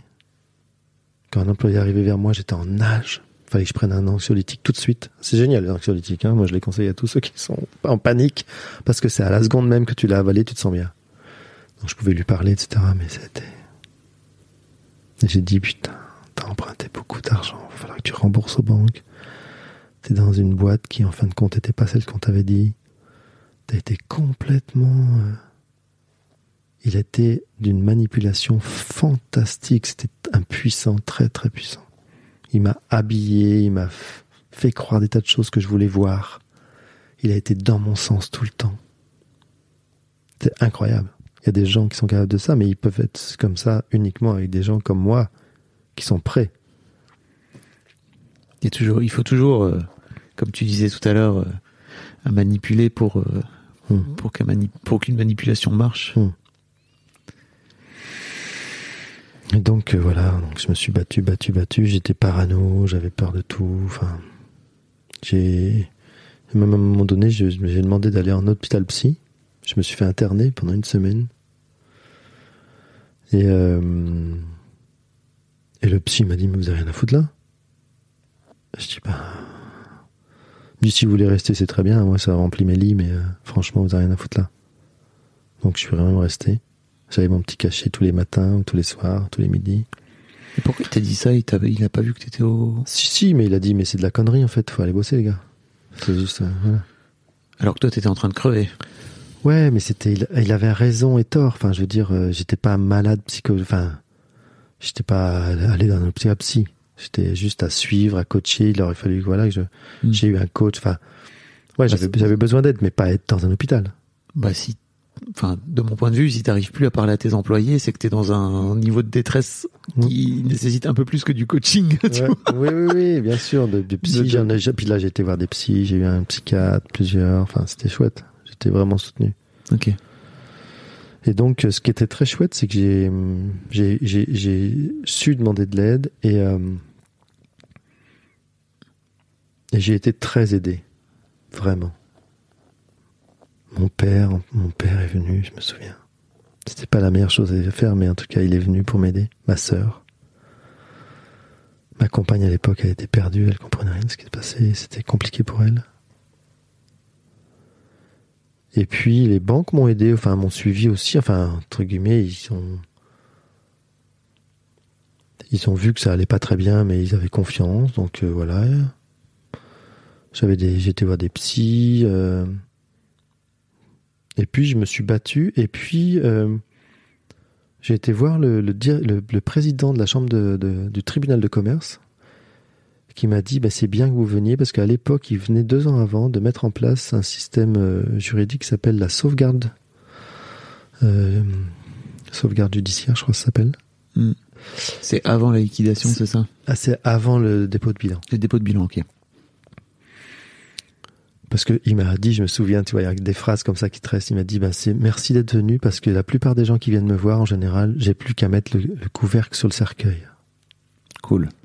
tu vois un peu l'image? Bah, on revient toujours à cette histoire de vie et de mort, hein, de gagner sa vie, ça veut dire que C'est tu peux la perdre. Et, et il me dit ça, et je dis ah chouette quoi.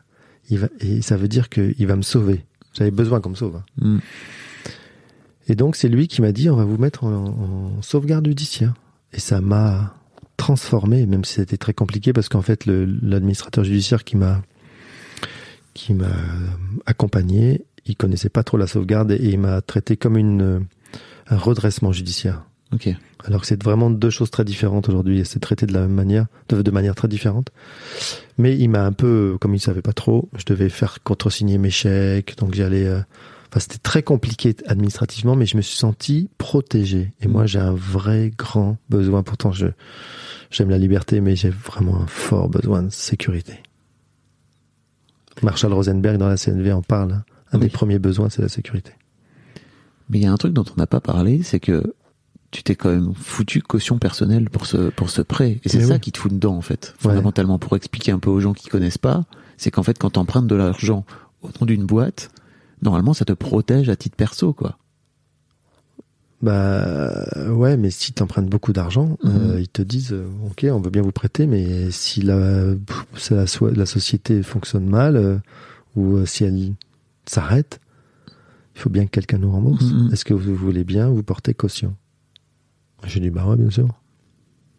Alors je, je, je savais qu'il y avait des choses à pas faire, type hypothèque et tout ça, donc je l'ai pas fait, mais mais en tout cas, euh, ouais, je, je me suis porté caution personnelle sur les prêts bancaires. Et d'ailleurs, euh, ça avait été un peu compliqué parce que je, je, je me suis dit, ah, quand même, je m'engage vachement là sur des trucs bizarres. Enfin, j'ai un peu le cerveau qui s'est allumé à ce moment-là parce que j'étais sous, sous, sous manipulation en fait hein, de cet homme. Et j'ai mis du temps à signer les cautions personnelles. Et il est venu me voir dans le bureau. Il, il était grand, il était, il avait une tête de plus que moi. Et il m'a aboyé dessus en me disant euh, si vous signez pas les cautions personnelles, je je je je casse la vente. Et là, il a touché juste l'ego. Quoi, tu vas casser la vente, toi, pauvre con? Moi, Charlie, qui ai acheté ta boîte, tu crois que tu as le pouvoir de casser Alors que ça aurait été génial, j'aurais dit mais vas-y, casse la vente. Avec ce recul, mais tellement puissant qu'il m'a il a dit les mots qu'il fallait pour que j'aille très vite signer les cautions personnelles. C'était une puissance phénoménale. Voilà, donc j'ai signé les cautions personnelles et ça m'a engagé, euh, et ça m'engage encore aujourd'hui. donc tu Ce, qui est, ce qui est logique, hein, parce que finalement, quelque part, j'ai promis aux banques de le rembourser. donc aujourd'hui t'es donc c'était il y a combien de temps? 10 ans? 2008. ok t'es toujours en train de rembourser cette euh, cette dette auprès de la banque? Pas vraiment. Ok. Faut que j'explique ça maintenant Si tu veux. si tu veux je sais pas, pas, est-ce qu'il y a, y d'autres choses euh, est-ce qu'il y a d'autres choses dont tu voulais parler en rapport avec ça? Oui, je veux, je veux, je veux, je- je veux juste finir l'histoire de cette boîte parce que c'est intéressant de se dire, euh, ok, donc j'étais en sauvegarde, je me suis mis en sauvegarde judiciaire, j'ai été donc protégé, donc c'est sûr que c'est important la protection. En France, c'est quand même les choses sont quand même bien faites. Alors bien sûr, il y a plein de dérives. Hein. Euh, Les gens qui nous écoutent, il y a plein de gens qui disent ouais non mais bon, blablabla. Mais ok, quand même, quand même, il y a quelque chose qui s'est. La justice, je vous sollicite pas d'aller trop la voir parce que c'est compliqué, mais si vous avez vraiment besoin, on a quand même une justice qui tient à peu près la route en France. Et, euh, et donc j'ai été sous... Ouais, personne m'a aidé à gérer ma boîte, hein. pas du tout, du tout, du tout. Mais par contre, tu gèles tes, toutes tes, créances à tous tes fournisseurs. Euh, Je payais, euh, j'avais aussi gelé mon remboursement d'empreinte ça te donne quand même vachement d'oxygène. Et puis euh, t'es protégé par la loi. Donc on peut pas venir te prendre des trucs. Tu vois c'est vachement agréable. Parce que quand tu t'es comme ça t'as tellement peur. T'es tout seul. Les chefs d'entreprise sont très très seuls. D'ailleurs la vraie problématique des chefs d'entreprise c'est leur solitude. Bien sûr et donc six mois renouvelé six mois et je suis sorti de la sauvegarde un an après. J'étais vachement fier d'avoir réussi ça. Parce que forcément dans tes employés enfin c'est quand il y a des gens qui sont partis qui ont fui les rats quittent le navire on dit donc c'est un peu ça mais bon en même temps je leur en veux pas hein. je comprends qu'ils flippaient qu'ils se sont dit euh, faut- mais c'était très compliqué mais je m'en suis sorti ça je suis très fier de moi et très fier des gens qui m'ont accompagné et notamment de mes salariés de l'époque mais euh, au bout d'un an j'étais trop fatigué. Pourtant j'avais réussi à avoir de l'argent. J'avais gagné de l'argent. Ma boîte euh, il y avait sur mon compte euh, sur mon compte ent- d'entreprise quelques cent, plus de 100 000 euh, ou 150 000 euros sur mon compte courant, enfin, mais tellement fatigué, j'ai dit non, j'en peux plus, quoi, je vais crever. Et donc j'ai décidé à ce moment-là, j'ai dit à mon administrateur judiciaire, j'en peux plus, je, veux, je, veux, je veux liquider ma boîte. Et là, il n'a pas compris. Il dit, vous savez ce que ça va, ça va, vous savez où vous allez si vous faites ça? Vous perdez votre boîte du jour au lendemain et vous devez rembourser du jour au lendemain vos cautions personnelles. Je dis, je sais, mais euh, c'est, ma vie contre l'argent.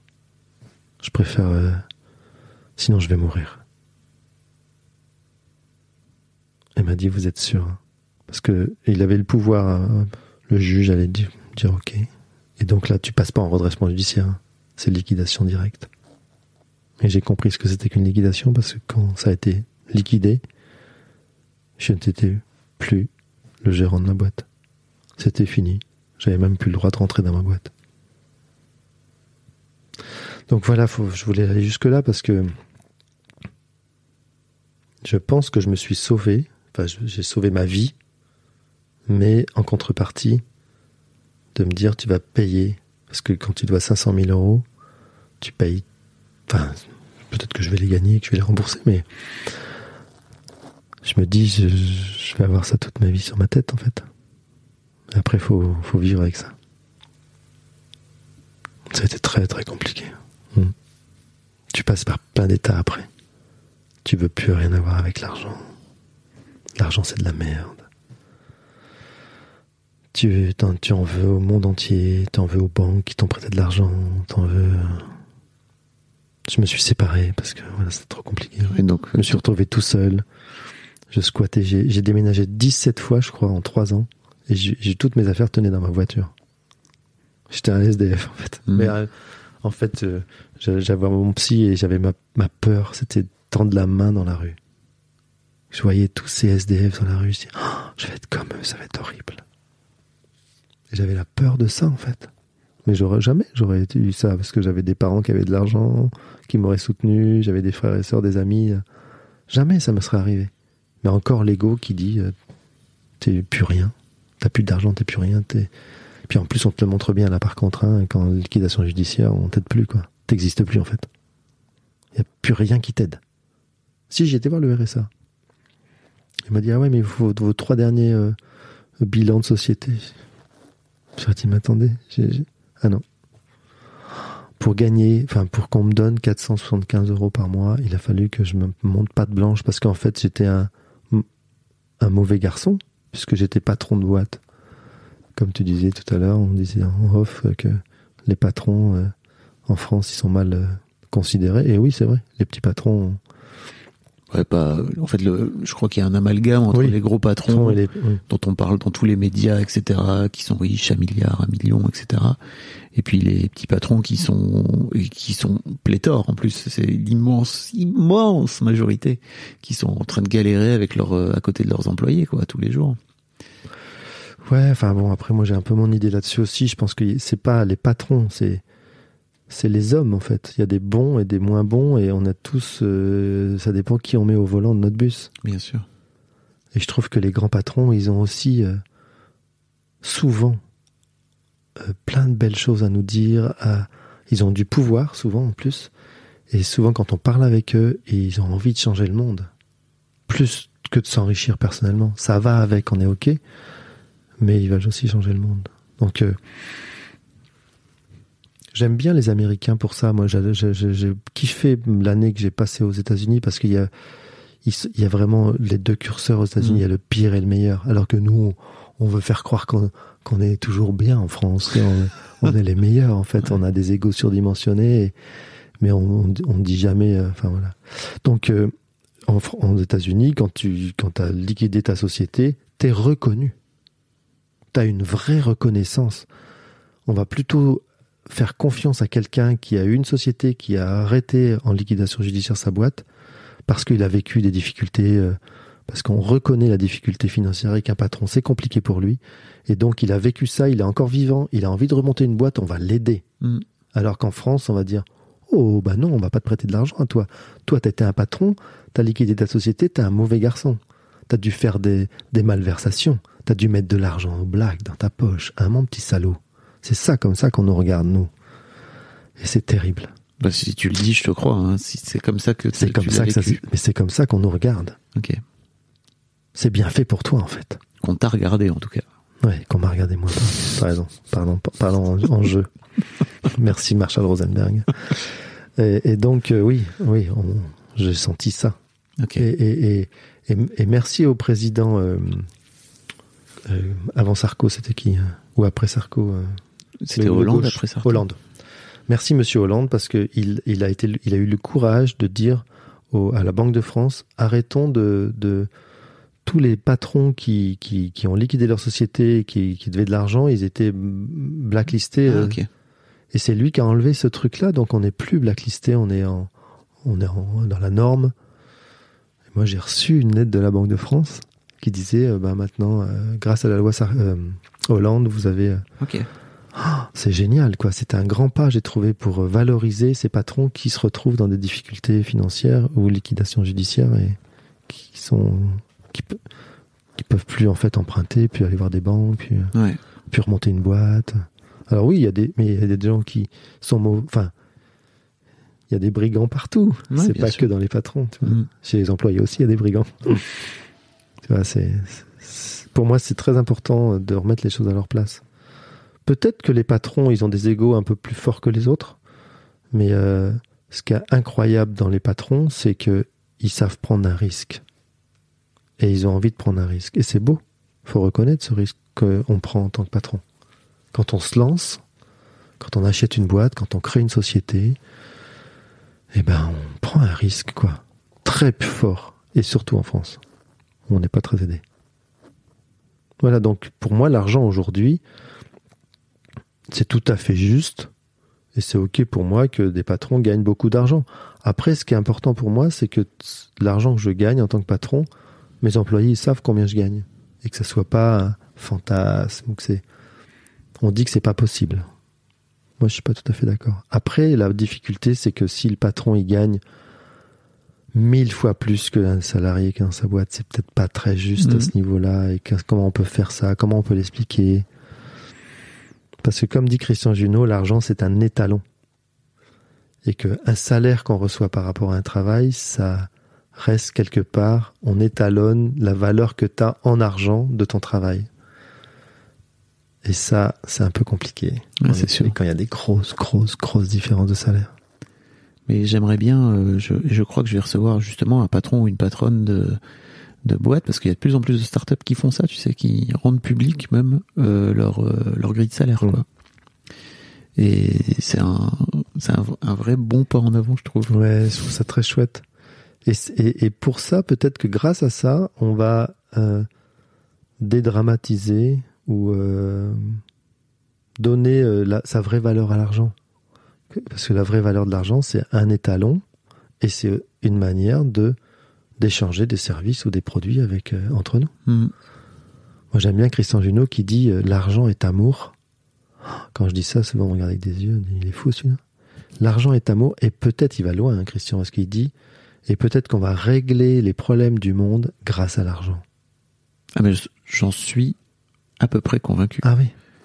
C'est-à-dire que quand je vois, moi, les Jeff Bezos, Elon Musk, Mm. etc., monter dans leur vaisseau spatial et dans leur navette, et en fait, euh, aller voir la planète de, de très haut, et qu'en fait, quand les mecs redescendent, je sais pas ce que ça a créé chez eux, en fait, mais ils ont tellement d'argent qu'en fait, ils peuvent décider de changer la face du monde en l'espace de quelques années s'ils le Mm. souhaitent, quoi. Mm. Euh, et Elon Musk avait d'ailleurs dit euh, Moi, je suis prêt à investir l'argent qu'il faudra pour régler la faim dans le monde si on me donne une comptabilité ouverte.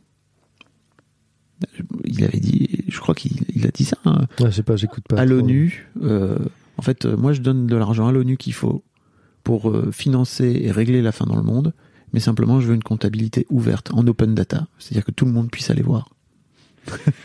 Bah, c'est un peu ce qui se passe en Intéressant, hein. euh, au niveau de la crypto-monnaie, hein, puisque aujourd'hui la crypto-monnaie, elle est euh, tout à fait. euh, on, on peut tout lire, tout voir, il y a, on, on Mm. cache rien. Je Ouais, après, je ferai un épisode sur la crypto-monnaie. Ouais, après, je pense que hum, Elon Musk, bon, il a, il a aussi ses défauts et Oui, il n'a pas que des qualités, mais, euh, Bien sûr que non. mais, mais je trouve que c'est un, un- ouais, c'est un- il y a, il y, a, il y a un côté chez lui de patron un peu exemplaire. Il se la pète un peu, il est un peu arrogant, mais Oui, quelque part, euh, on revient à un curseur. c'est ça. Lâche un peu, euh, euh, essaye de mettre un peu au volant de ton bus euh, l'homme humble que tu dois être, Elon Musk, s'il te plaît. Parce que là, tu, tu vas nous montrer qui tu es aussi un peu plus. Alors, il le fait de temps en temps, mais voilà, c'est pas forcément évident. Et, et, je pense aussi que nous, hein, euh, les journalistes, nous, les, les, les hommes et les femmes de cette terre, on a tendance aussi à mettre les gens dans des boîtes ou, ou, Mm. Ou sur des, des, à des- un peu de nuance et de curseur, quoi. c'est ça, ouais. Je crois que Mm. Donc pour revenir à ta situation actuelle, Hmm. où est-ce que t'en es? Tu veux que je te parle de quoi en fait? Cette Maintenant tout de suite dans, dans le, dans le moment présent où j'en suis? Ouais, par rapport à il y a 14 ans, c'est ça? Hmm. comment, comment, comment ça s'est passé ta vie depuis? Faut que je raconte ma vie ou je raconte maintenant ce que je fais aujourd'hui, où j'en suis avec l'argent? Où t'en es avec l'argent là aujourd'hui en fait Maintenant, ouais. mais- En fait, euh, ouais, je pense on peut, on peut revenir sur le sur la sur le passé, mais là, je suis en 2022, à un moment clé de ma relation à l'argent et de mes dettes. On va parler de mes dettes parce que j'ai deux banques à qui je devais de l'argent. Une banque qui m'a tout de suite demandé de le rembourser. Et tout de suite, j'ai dit, je vous donne 50 euros par mois. Et m'ont dit, ok. Celle-là, je devais 80 000 euros.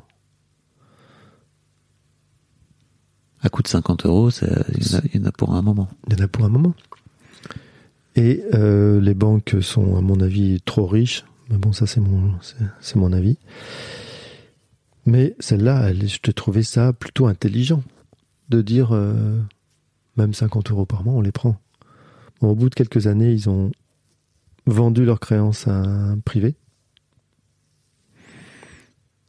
Euh, J'imagine, je sais pas exactement comment ça marche, mais je pense qu'il dit, euh, voilà, euh, Charlie nous doit euh, 80 000 euros. Bon, avec les trucs et tout, j'étais pratiquement à 95 parce qu'à chaque fois ça augmente. Ils doivent dire, voilà, donnez-nous 30 000 euros, 40 000 euros et démerdez-vous pour récupérer l'argent chez lui. Et je pense que c'est comme ça que ça marche. Et j'ai reçu un courrier un jour en disant, vous nous devez 111 000 euros. J'ai reçu un courrier comme ça dans ma boîte aux lettres. 111 000 euros. Euh, vous avez 15 jours pour nous régler. Je dis, mais c'est qui ceux-là? Je les connais pas. De plus en plus, c'est des courriers avec euh, boîte, machin. Il y a, y a à Paris, euh, place de l'Étoile. Enfin, tu vois, tu te dis, mais c'est qui ces gens? Je les connais pas. Donc, je réponds pas. Et puis finalement, il m'envoie un, un recommandé. Donc là, j'ai bougé un peu. Puis mon avocat m'a dit un truc à l'époque qui était très intéressant. Il m'a dit, euh, oui, parce qu'à un moment donné, je me- quand j'avais perdu les, mes jugements et que je devais euh, rembourser les banques, euh, je me dis, je vais me casser à l'étranger, je vais me cacher, je vais. Il dit, ouais, vous pouvez faire ça. Mais vous allez avoir toute votre vie, vous allez vous cacher. C'est ça que vous voulez? Vous voulez vous cacher toute votre vie? Je dis, non, je veux pas ça. Donc il me dit, faites une offre. Vous avez le droit. Donc, c'est ce que j'ai fait. Cette banque m'a dit oui tout de suite. Et l'autre, euh, l'avocat a dit à mon avocat, euh, ok, je vais transmettre à mon client, mais je suis pas sûr d'être encore vivant pour vérifier que Charlie aura remboursé sa dette. Et en effet, parce que à l'autre, je devais 480 000 euros. Et donc, euh, on ne nous a jamais répondu. Ok. Donc, je n'ai zéro, j'ai zéro nouvelle de cette banque depuis maintenant 10 ans. Parce que c'est avec l'histoire du jugement et tout ça, c'était en, en 2012 où j'ai perdu. Et je crois aujourd'hui, grâce au bouddhisme aussi, que je dois rembourser ma dette. Mais rembourser sa dette, ça ne veut pas forcément dire rembourser le montant que je dois à la banque, mais je peux le rembourser autrement il faut que je, dans ma tête, dans mon corps, dans, dans toutes les pores de ma peau, dans, faut que je sente que j'ai remboursé cette dette. Pour l'instant, je ne l'ai pas remboursée. Et peut-être que le fait de, c'est tout à fait possible, hein, la loi, je suis en train de bien me renseigner à ce niveau-là, mais on dit qu'il y a prescription au bout de 10 ans. C'est-à-dire que si euh, la banque n'a pas cherché à se faire rembourser ou m'a pas, il y a prescription, on lui laisse 10 ans pour mettre tout en œuvre pour se faire rembourser. Et j'ai pas un courrier, j'ai pas un coup de téléphone, j'ai rien qui m'oblige à les rembourser. Et moi j'ai fait une offre, donc je suis couvert. Donc euh, aujourd'hui je me dis il y a prescription et, et en fait si on me fait ce cadeau, parce que parce que c'est un cadeau. Si demain on me dit, enfin pas à la banque parce que je pense qu'elle me le dira jamais, mais en tout cas la loi, la prescription me dit vous devez plus cette somme là ça va me libérer forcément parce que ça m'a aujourd'hui ça m'empêche de me développer financièrement je suis sûr Même si j'ai du mal à accepter, je crois que j'arrive pas à me développer financièrement aujourd'hui à cause de ça, parce que j'ai toujours peur de me dire on va me le piquer. L'argent que je vais gagner, on va me le piquer. Donc euh, moi qui suis un entrepreneur, euh, pendant longtemps j'ai vécu avec une voiture, c'était pas à mon nom. Je suis loué, je suis locataire, mais c'est pas à mon nom. Enfin, c'est compliqué. Je me, je me cachais entre guillemets. euh, je payais mes impôts et tout, mais euh, dans tous les cas, euh, je faisais tout ce qu'il fallait pour que si un huissier venait chez moi, il me prenne pas mes affaires. Donc je pense qu'aujourd'hui, cette dette, je vais la rembourser d'une manière ou d'une autre. Et que si j'ai la prescription, ça va me permettre de me libérer de ça et de- d'en faire quelque chose profondément qui aura du sens pour moi en fait. Je sais pas comment ça va se passer, mais euh, voilà. Je comprends. Et je pense que voilà, c'est c'est rembourser sa dette, c'est super important pour pouvoir se développer. Et pas se cacher.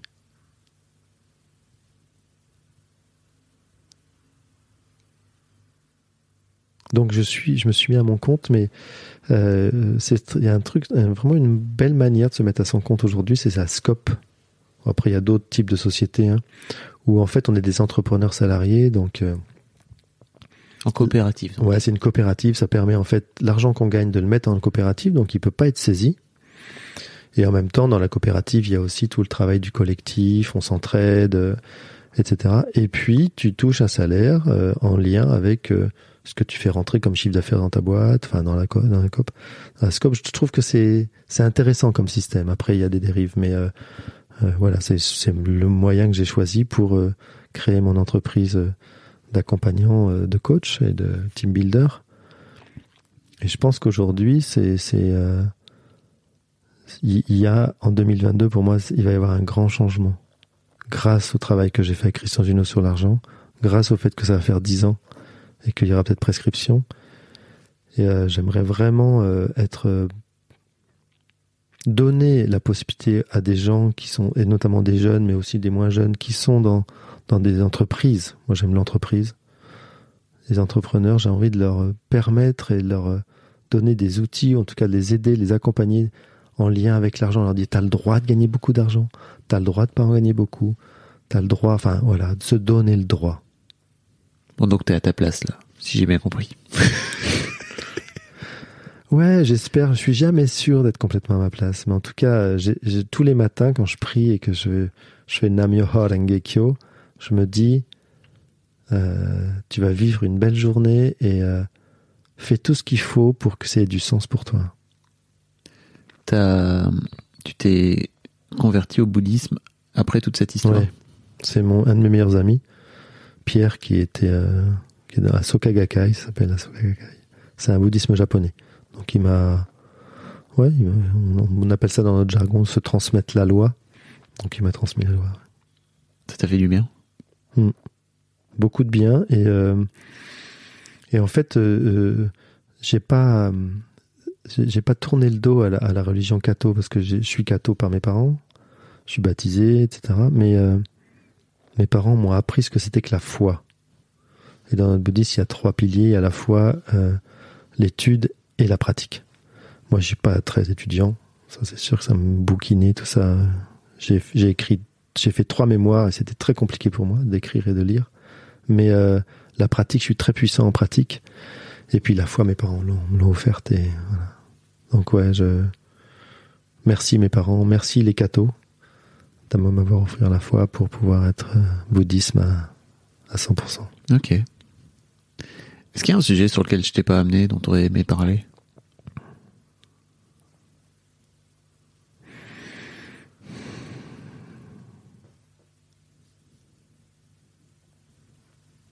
La peur. Parlons-en si tu veux. Euh, ouais. Je pense que ça fait dix ans que je vis dans la peur, en fait.